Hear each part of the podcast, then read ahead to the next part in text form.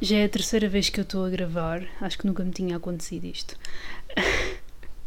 Está muito complicado dar um início a, a, este episódio, mas o cenário está bastante engraçado porque eu tive que trazer o computador e o microfone para a sala, porque assim que me sentei no sofá, epá, não há melhor conforto do que isto. Ainda por cima, a casa está vazia, foi tudo trabalhar e eu estou a aproveitar para colocar o podcast em dia. Saudações ao vinte do podcast, como é que tu estás desde a última vez em que nos encontramos? Hoje é dia 27 de outubro de 2022, são de momento 15 e 53 e seja bem-vindo ou bem-vinda a mais um episódio do Congresso Botânico.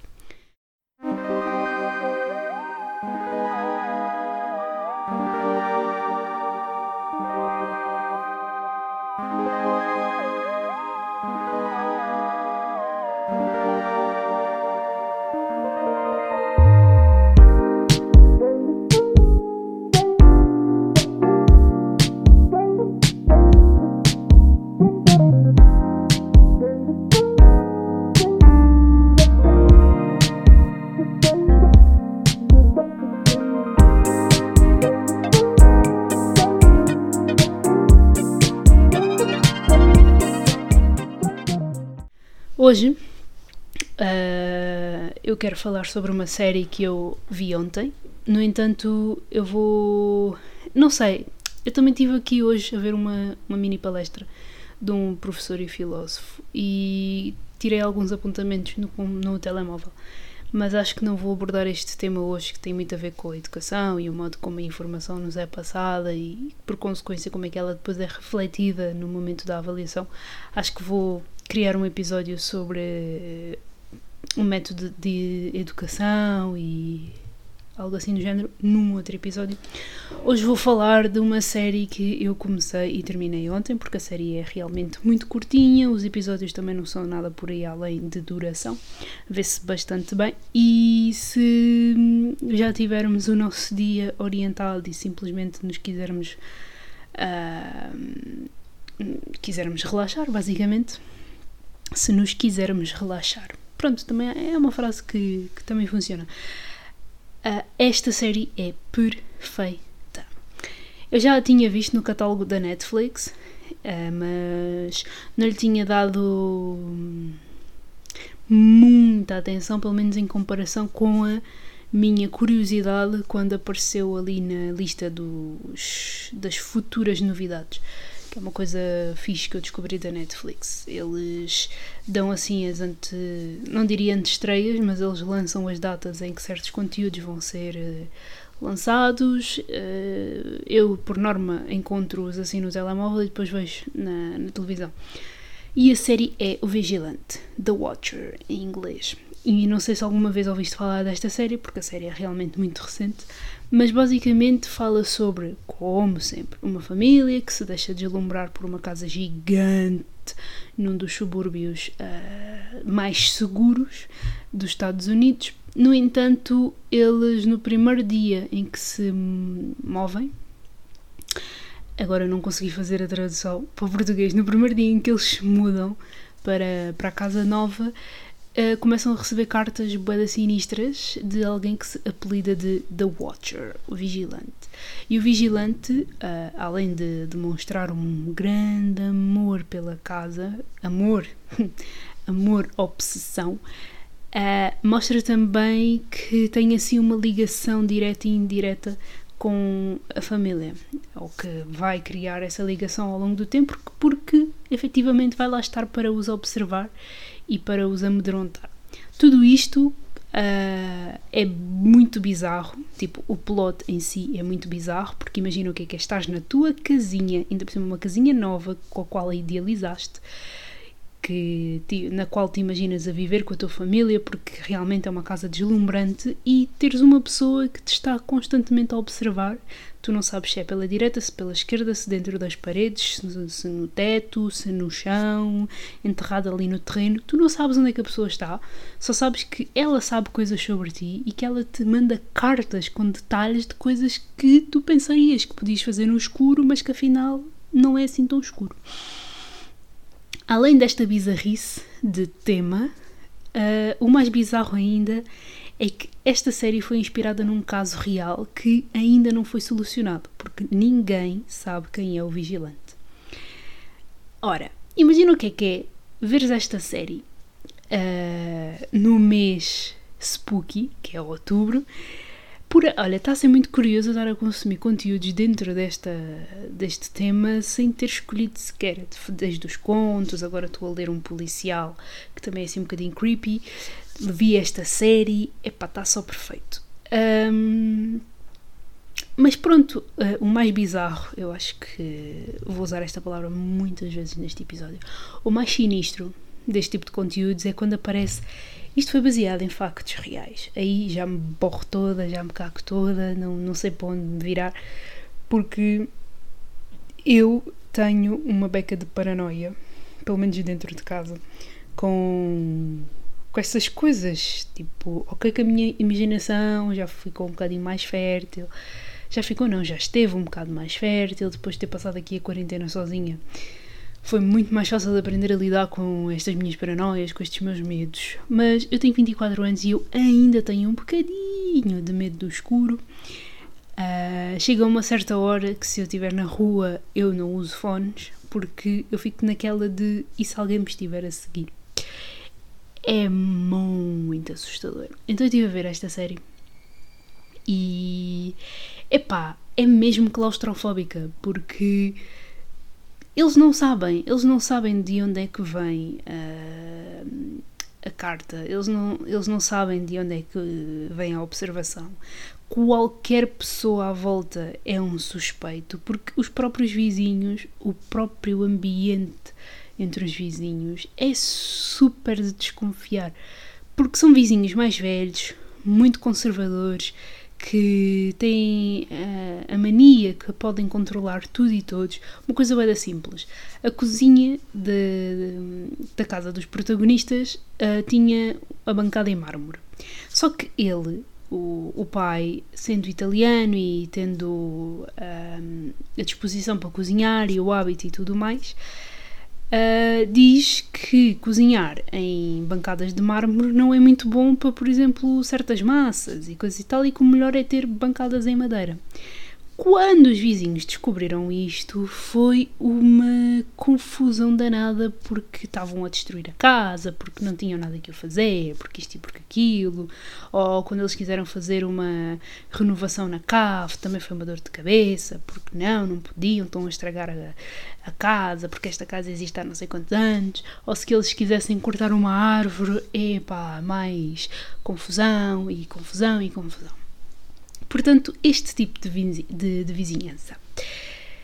Então são todos muito suspeitos porque ninguém fala das coisas que têm que ser ditas, ninguém se, se pronuncia quando acontece uma coisa má, porque parece que qualquer um está a fazer aquilo com determinado objetivo. Eles na série acabam por, hum, por desenrolar uma possível motivação de quem escreve as cartas. Uh, eu até posso dizer ou não, não sei se conta como spoiler, mas se calhar não vou dizer porque essa é, acho que esse é um dos encantos da, da série, é descobrirmos porque que aquelas cartas estão a ser escritas, embora nunca cheguemos a perceber, porque lá está, o caso ainda não está resolvido.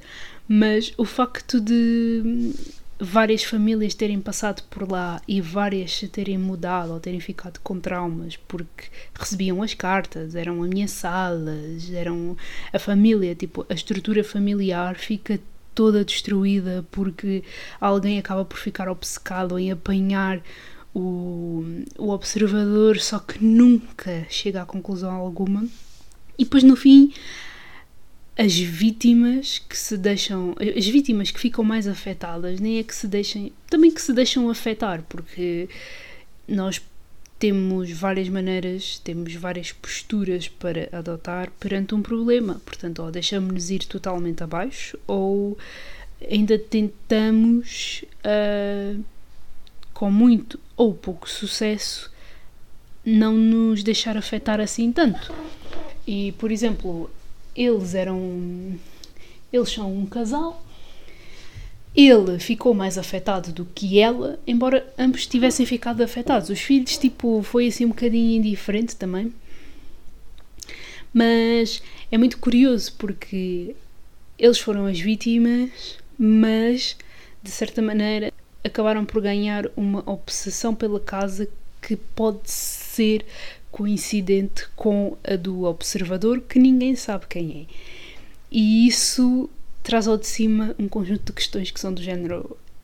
E se eles são o observador e fizeram esta catrefada de enigmas porque por questões financeiras, por questões emocionais, por uma questão qualquer que nem mesmo eles percebem?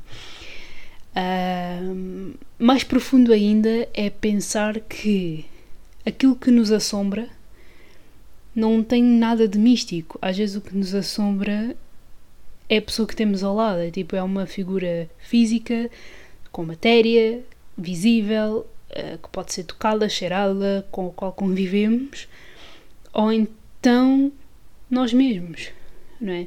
Tipo, ir para uma casa com um determinado valor financeiro uh, e emocional pode levar a vários tipos de assombração sem que sejam fantasmas. A assombração pode ser mesmo uma pessoa, não é?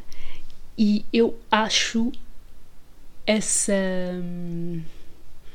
essa parte da nossa existência muito muito intrigante. A sério, eu estou sempre a dizer que para mim o terror psicológico é o melhor que existe, porque lá está, somos nós. Nós estamos a falar de seres humanos com distúrbios psicológicos que muitas vezes não são explicáveis, mas que dão lugar a, a crimes e a situações bué, bizarras. mas é uma série que eu, que eu aconselho porque lá está, são sete episódios, cada episódio tem no máximo, máximo, máximo, máximo 55 minutos. Vê-se bem, bem porque é tudo tão intrigante e tão what the fuck que nós não queremos parar. Eu sei que eu comecei a ver uns episódios e comecei durante a tarde e acabei à noite.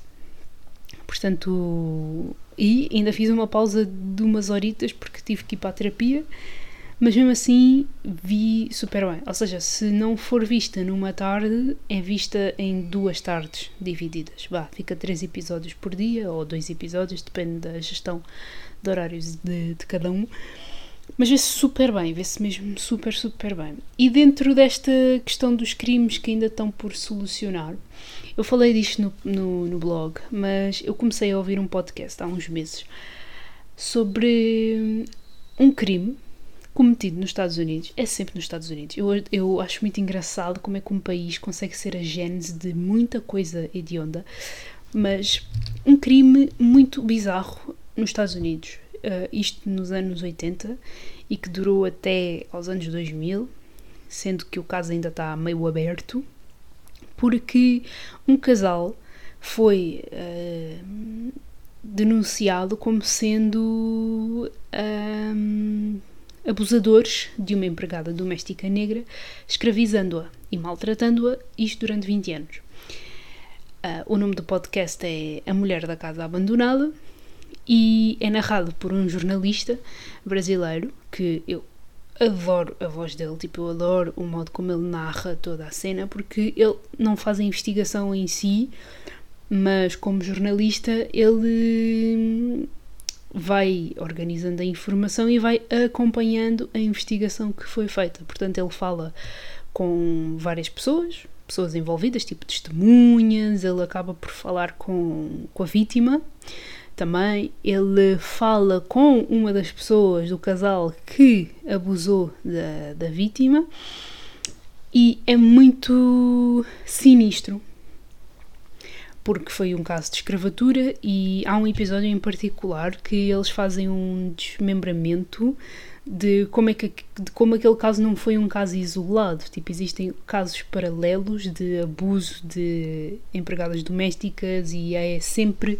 com um perfil muito semelhante, tipo mulheres negras, pobres, sem condições financeiras, que são às quais se vende uma ideia de familiaridade entre patrão e empregado, mas que no fundo não passa de uma relação tóxica e de abuso. Só que, como elas não têm uh, se calhar não têm muitos meios de informação, não têm muitos conhecimentos, elas deixam-se levar a pensar que tipo, não, não, não, não está assim tão mal, mas são anos de vida uh, condicionados, são anos de vida roubados, são oportunidades deitadas fora porque um conjunto de pessoas se acha no, sei lá, na autoridade de roubar a vida das outras pessoas, seja por questões sociais, seja por questões uh, culturais, seja pelo que for. E isso é muito triste.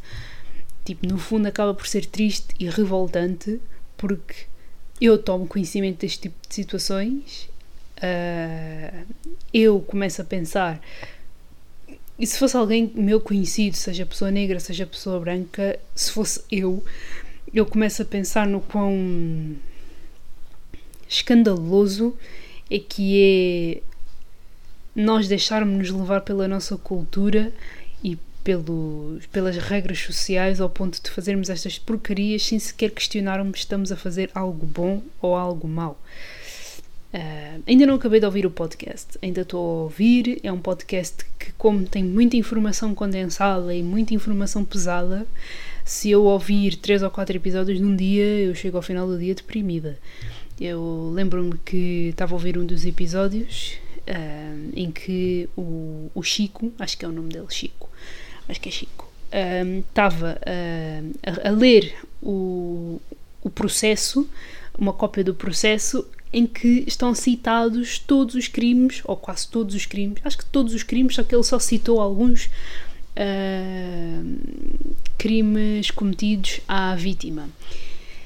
E eu estava a almoçar e eu sei que fiquei com um nó no estômago gigante, super enjoada, porque, epá, não fazia sentido para mim que aquilo ainda acontecesse.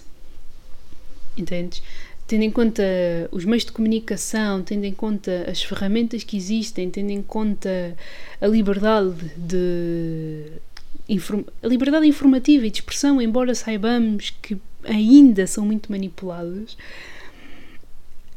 não faz sentido para a minha cabeça que estes crimes ainda aconteçam, que estas merdas ainda se, se sucedam, porque é só ridículo. Porque é que tu te achas no, no poder de abusar de alguém que, que, tu achas que é inferior a ti, quando na realidade vamos todos parar ao mesmo sítio?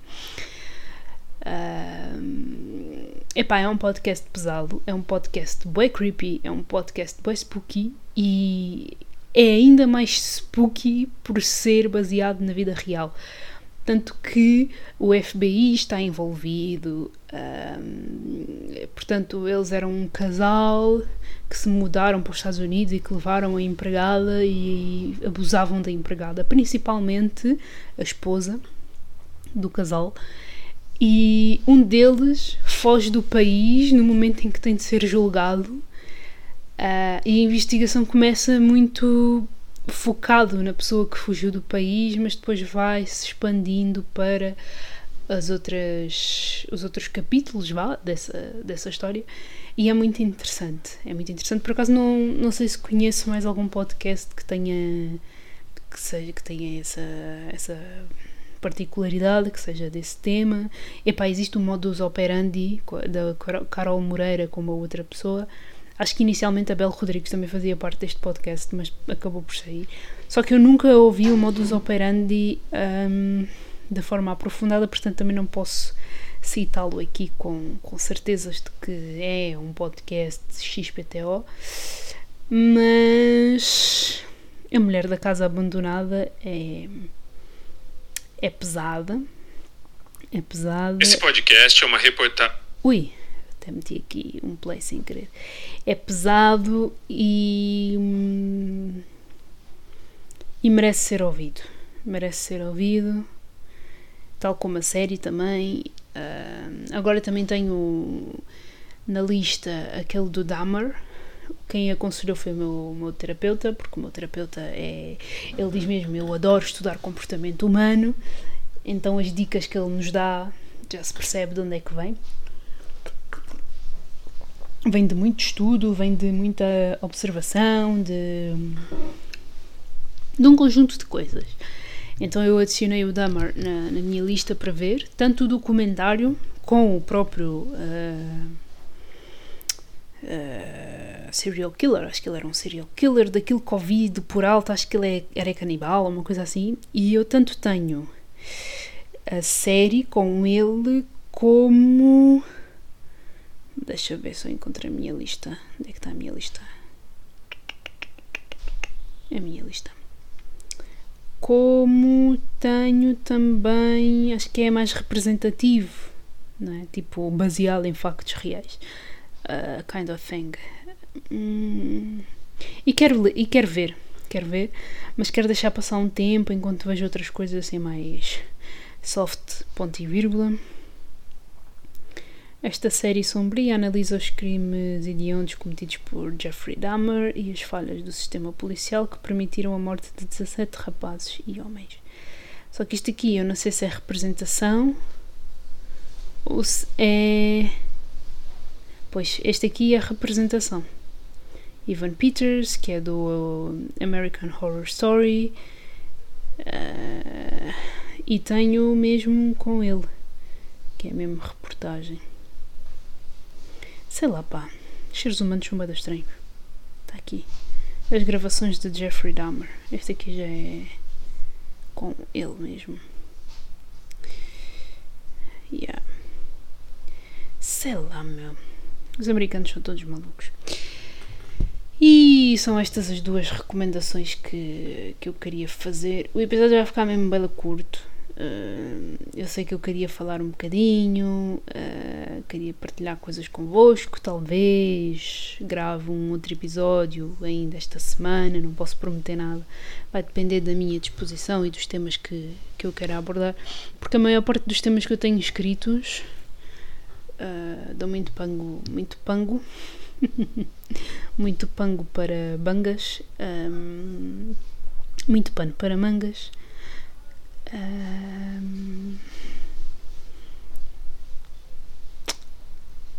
que eu poderia abordar aqui, sim. Se teria alguma conexão, não.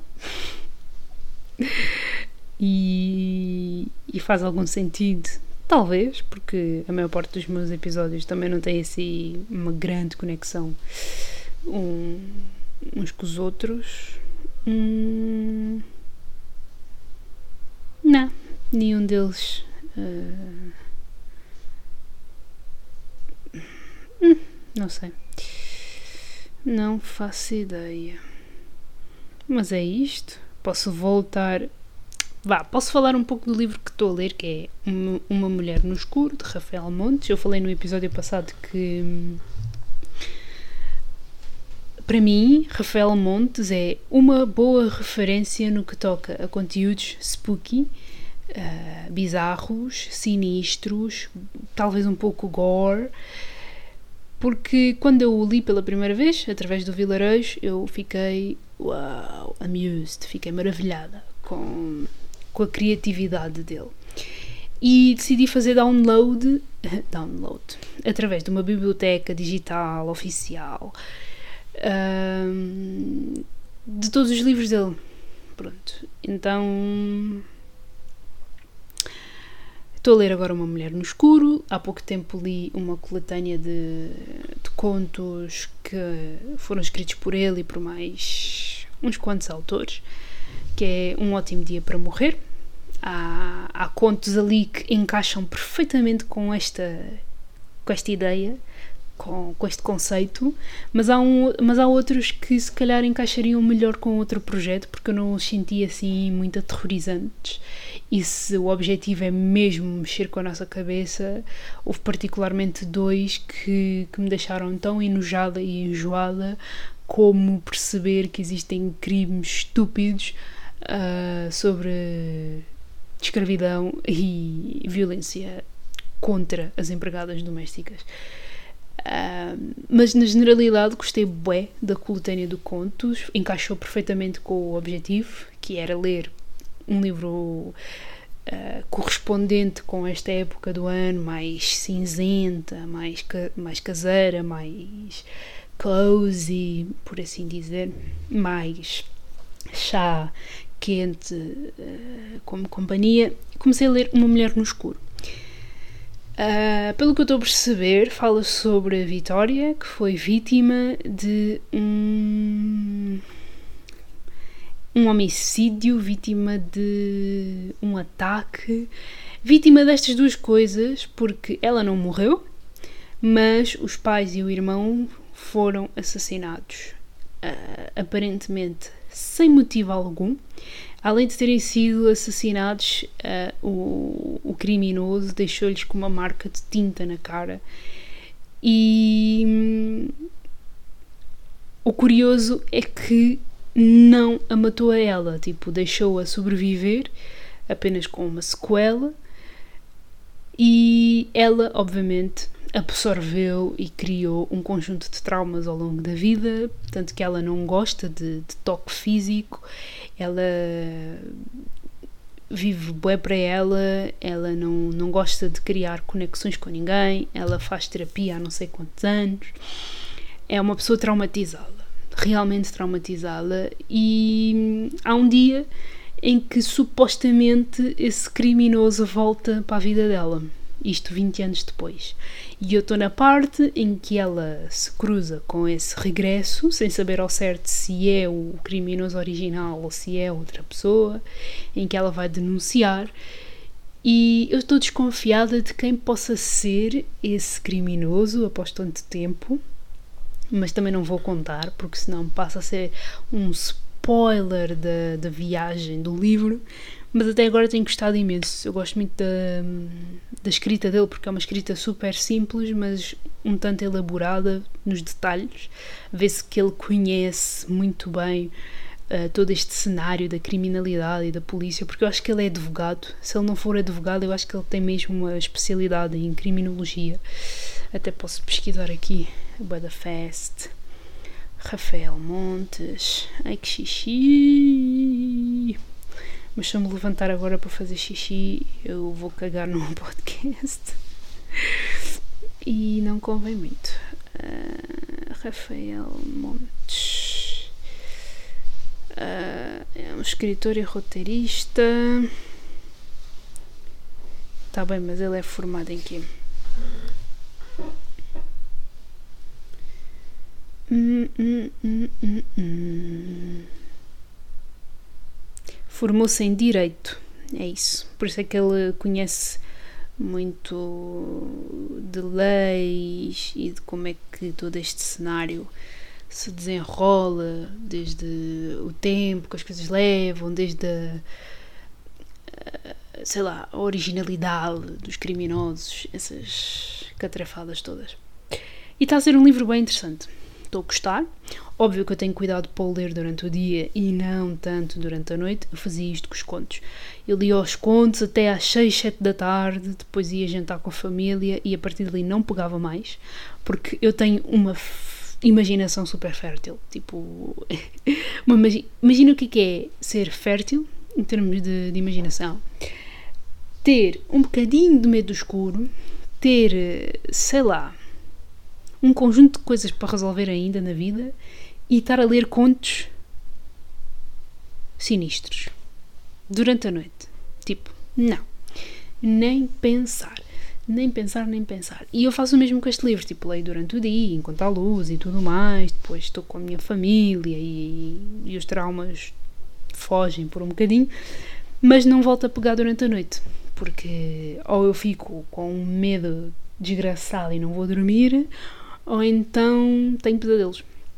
E não convém muito arruinar a minha noite de sono, que por si só já se fica muito arruinada, porque eu fico no telemóvel até às tantas e não respeito a minha rotina de sono. A seguir deste, não sei o que é que eu vou ler, porque estou a ler em paralelo ainda com o Conversations on Love e ainda não terminei. Mas tenho gostado muito desta onda de conteúdos mais mais spooky. Existe alguma tradução para spooky? Anda lá. Vamos ver aqui no, no DeepL. Cadê? Tradução de spooky. Vamos lá ver.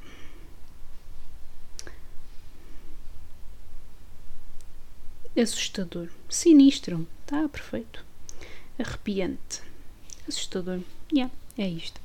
Enfim, ficam as recomendações do dia, que eu provavelmente e futuramente hei de desenvolver melhor no blog também, mas isto aqui fica tipo, ah, está a chegar o fim de semana, o que é que eu vou ver, o que é que eu vou ler, o que é que eu vou fazer.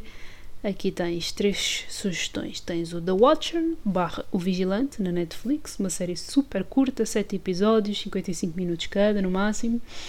Uh, vez do início ao fim, porque é só uma história bem sinistra. Tens os contos Um Ótimo Dia para Morrer, que também lês em alguns dias, portanto, se fores daqueles leitores que se senta e lê e consome tudo de uma vez, és capaz de ler de sexta a domingo na boa.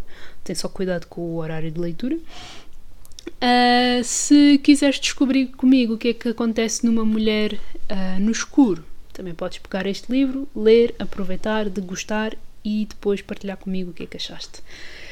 Eu vou ficar por aqui porque já estou um bocadinho apertada com o xixi. Uh, espero que tenhas gostado deste episódio, que te tenha ajudado de alguma forma ou inspirado. Qualquer dúvida, questão, sugestão, nossa, podes entrar em contato comigo através das minhas redes sociais, que no caso são o Instagram e o e-mail do blog que está no blog e cujo link vou deixar aqui. Se também tiveres curiosidade em ler uma coisa mais leve, serena, romântica, vá, digamos, eu também vou deixar aqui o link do meu livro uh, que podes comprar e apreciar. Eu agradeço imenso. Beijinhos e abraços, vemo-nos por aí.